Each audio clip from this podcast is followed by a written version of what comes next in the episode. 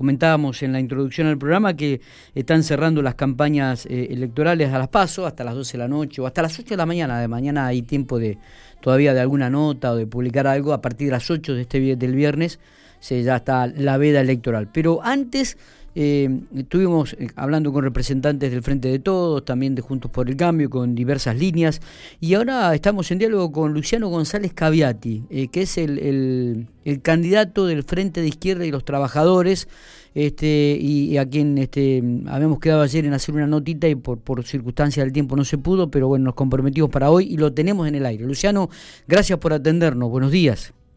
Hola, ¿qué tal? Buen día, gracias a ustedes por el llamado. ¿Cómo estamos? ¿Bien?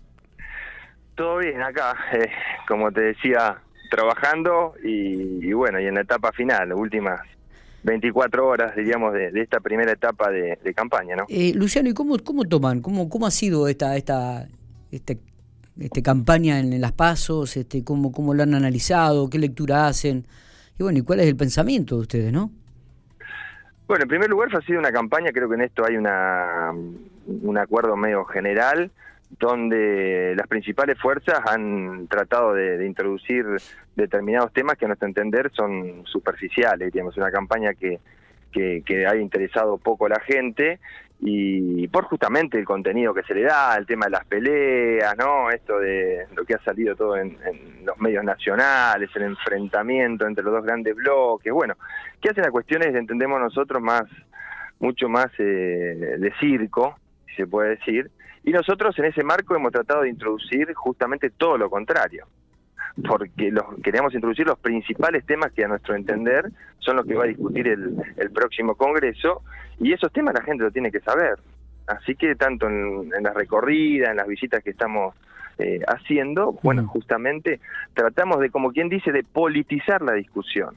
Es decir, acá están eh, debatiendo, se van a debatir cuestiones muy profundas por un lado, cuestiones estructurales como son el acuerdo con el Fondo Monetario Internacional, el tema de la reforma laboral que también quieren imponer, y por el otro lado, cuestiones más concretas, que hoy la gente no llega a fin de mes, no se puede pagar un alquiler, el salario no alcanza, y bueno, y tratamos de unir en nuestra campaña justamente estos estas dos puntas, diríamos, que, están muy vinculadas, ¿no? Claro, claro, claro. ¿Y, ¿Y qué respuesta han tenido de la gente, Luciano?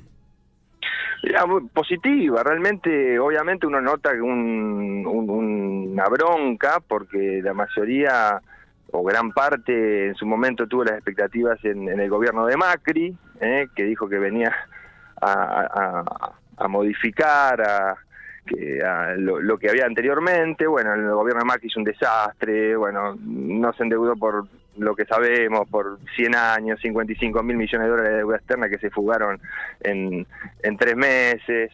Eh, ahora, después vino el Frente de Todo diciendo que iba a cambiar esto, que era la expresión de, las necesidades populares y no solo no, no, la, no ha modificado cuestiones centrales, sino que ha profundizado la, la crisis. Eh, concretamente, digo, tenemos una reducción en este año, una reducción de los gastos del Estado enorme. Eh, es, increíble, ¿no? Porque estamos en el medio de una pandemia donde ha aumentado al 50% casi la, la pobreza en nuestro país y el Estado en vez de inyectar eh, dinero para toda esa familia está haciendo un, ajuste, esto no lo dice nadie. Y, este ajuste justamente ha generado un, un run run, un, un quiebre dentro del propio gobierno porque le están achacando, por ejemplo, a Guzmán, al ministro de Economía, che, flaco, estamos en elecciones, si vos seguís ajustando como estás ajustando, no nos van a votar ni, ni los perros, diríamos, ¿viste? Entonces, ese es el marco. El Estado tendría que estar justamente garantizando trabajo, ayudando a las familias que no tienen, etcétera, y nos encontramos que, a diferencia de lo que dice el gobierno, ¿no? En el discurso, hay un ajuste fiscal de manera eh, muy, muy importante, de muchos millones de, de pesos y nosotros creemos que, que no es inadmisible, inadmisible esta situación donde hay tantas necesidades. ¿Y en la provincia de La Pampa, Luciano? Bueno, no escapamos a la realidad. Esto es, Santa Rosa todavía tiene un 12% casi de, desocupación. Tenemos eh, salarios que, que están por debajo de la línea de pobreza, que son 67 mil pesos.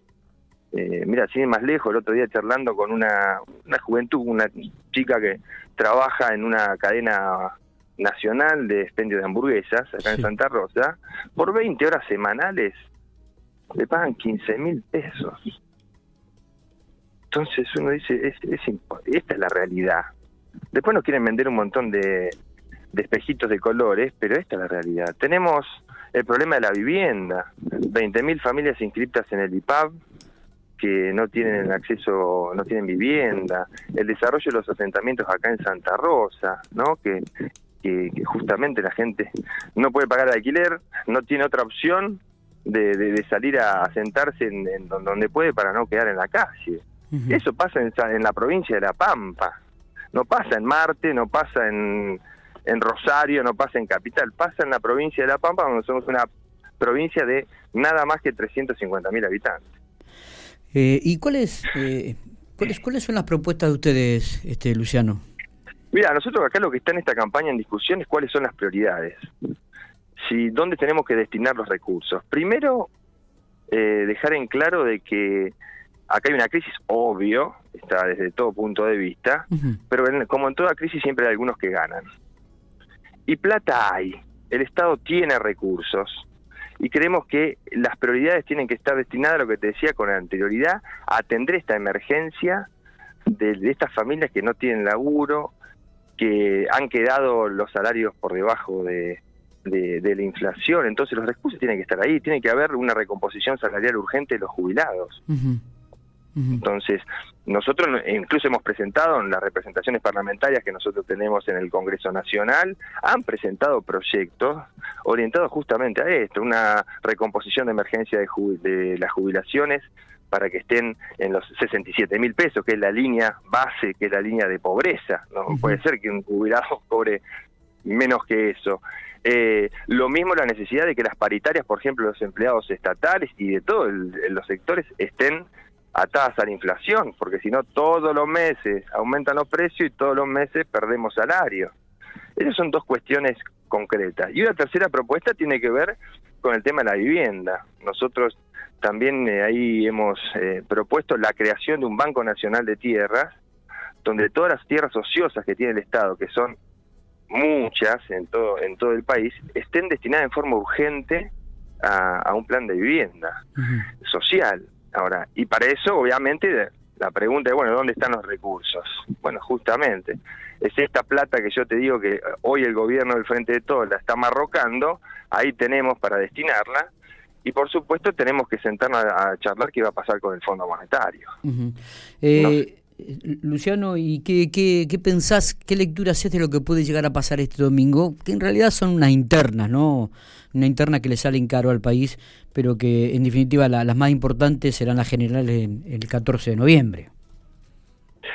Sí, mira, el cuadro entiendo que va a haber un, un voto bronca que puede tener muchas expresiones, desde el voto en blanco, la, la abstención, la anulación del voto bueno, veremos. Nosotros tenemos el desafío desde el Frente de Izquierda, desde nuestra lista 503, en tratar de canalizar eso. Nosotros el mensaje que queremos transmitirle a la población es que acá el voto bronca eh, está bien, es una expresión de rechazo a estos dos grandes bloques que nos han gobernado en los últimos años y que son responsables de lo que nos está pasando, pero no alcanza con tirar un, un voto en blanco. Digo, eh, queremos canalizar ese voto, darle, le estamos dando un programa, esto que te decía, de priorizar realmente la necesidad de los trabajadores frente a la necesidad de los de los bancos y de los grupos financieros, que hoy son los que están haciendo plata. Y bueno, estamos llamando a la población a que nos acompañe con el voto que creemos que es el único voto que realmente contestatario, el voto rebelde, el voto que les duele a, los dueños de, este país.